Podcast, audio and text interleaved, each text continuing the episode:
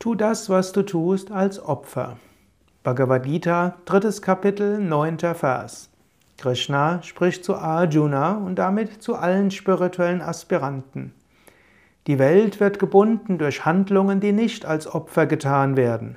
Daher handle du, o Arjuna, einzig aus diesem Beweggrund, allein aus, als Opfer, frei von Verhaftung.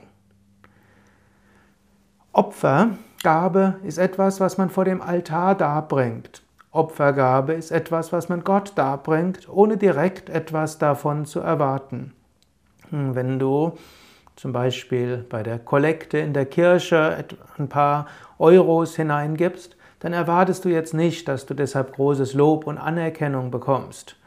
Wenn du während einer Puja, also einem Verehrungsritual, Blumen darbringst oder Reis, dann erwartest du auch nicht, dass gleich alles, alle möglichen Leute dich dafür loben werden und dass du sofort doppelt so viel Reis zurückbekommst. So tue jede Handlung mit dieser gleichen Einstellung eben als Opfergabe. Du bringst etwas dar als Verehrung Gottes. Du gibst etwas für Gott.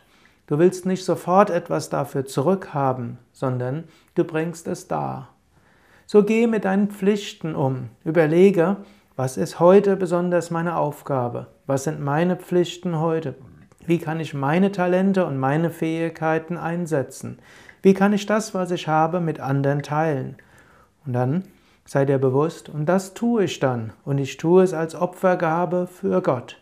Ich will nichts dafür zurückbekommen. Ich erwarte noch nicht mal Dank. Ich will mir das mindestens vornehmen, das, was ich heute tue, ganz von Herzen Gott darzubringen.